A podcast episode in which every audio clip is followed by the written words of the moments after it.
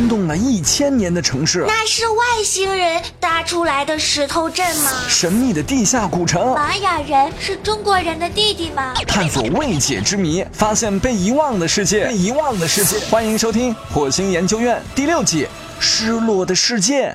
小朋友们，你们好，我是你们的棒棒老师。今天棒棒老师要讲的故事是关于容易迷路的神话王国。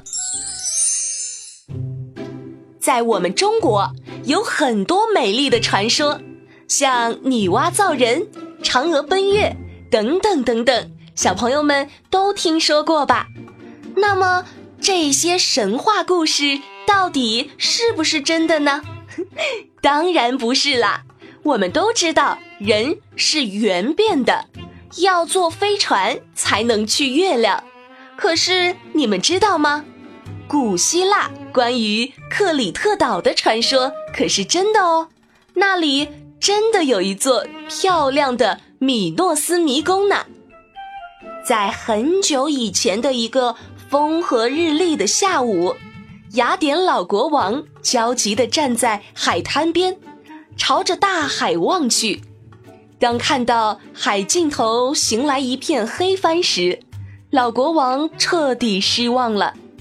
他断定自己的儿子已经葬身克里特岛，牛头人身的怪物将儿子杀死在可怕的迷宫里了。事实上，王子提修斯并没有死，靠着一位美丽女子的帮助。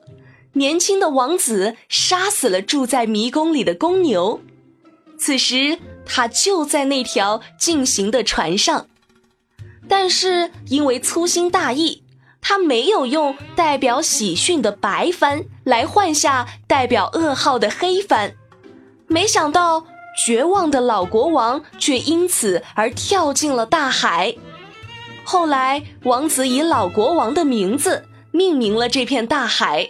这就是爱琴海，克里特文明的代表作是华丽的宫殿。岛上的各个城市基本上都有一个中心王宫。由于保存了当时的大量艺术品，米诺斯王宫最具有代表性。虽然多次遭到自然因素和人为因素的破坏。但每一次破坏之后，新建起来的王宫都会比以前更加富丽堂皇。我们今天所见到的遗址，就是雅典曾经的政治、经济、文化中心，也是传说中住着牛怪的迷宫。王宫以山修建，房子有好几层，院子是一个巨大的长方形。王宫的四周没有围墙，只有一条通向外面的大道。房间有很多，有一千多个。由于这些房间都不高，中间的小路又迂回曲折，所以很容易在这里迷路。王宫里随处可见美丽的壁画，那些壁画以红、黄、蓝为基本颜色。这些明快的颜色让整座王宫熠熠生辉。令人赞叹的是，当时的工匠们还发明了保护壁画的技术，让壁画历经千年依旧如初。壁画的内容和形式都不一样，包含着丰富的题材。在王后的卧室里有一幅主题为海豚的壁画，真实可爱。看上去非常温馨祥和，在众多表现人物的壁画中，最完整的要数中央庭院南侧宫墙上的那幅了。它的内容为一位头戴百合花的国王走过百合花丛，这可能是国王兼任祭司正在主持祭祖活动。此外，壁画中还有很多美丽的女子形象，在克里特文化中，与牛相关的图案随处可见，但在迈锡尼文化里却很少见。可是科学家却在迈锡尼流传下来的物品中发现了大量属于克里特文化的物件。考古学家解释说，从米诺斯王宫没有一点东西的储藏室可以看出来，这里可能被人抢夺一空了，并且还遭遇过大火。本应该在储藏室里的黄金器物。却在远隔大海的迈锡尼人的家乡出土，这代表什么呢？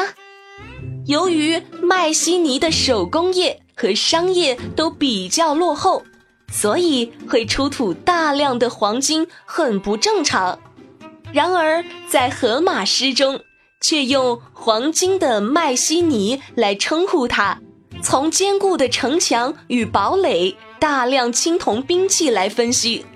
迈锡尼应该是一个喜欢打仗的国家，历史或许是这样的：刚刚遭遇了一场天灾之后，埃里特人突然发现迈锡尼人闯进了自己的国家，野蛮的迈锡尼人把米诺斯王宫洗劫一空，并且放了一把大火，从此埃里特文明一蹶不振。而那些金银器皿，则随着入侵者去了他们的老家。经过长期的流传，其中有的物品成了贵族的陪葬品，最终被考古学家发现。棒棒老师，可是米诺斯王宫里的房间是用来做什么的呢？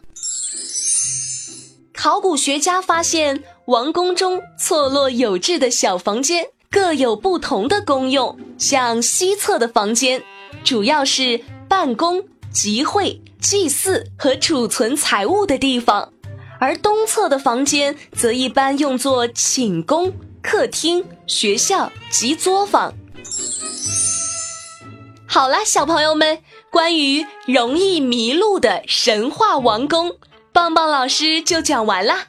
小朋友们，如果有什么新发现，或者有什么建议，都可以在节目下方评论留言，告诉棒棒老师。我们下期再会喽。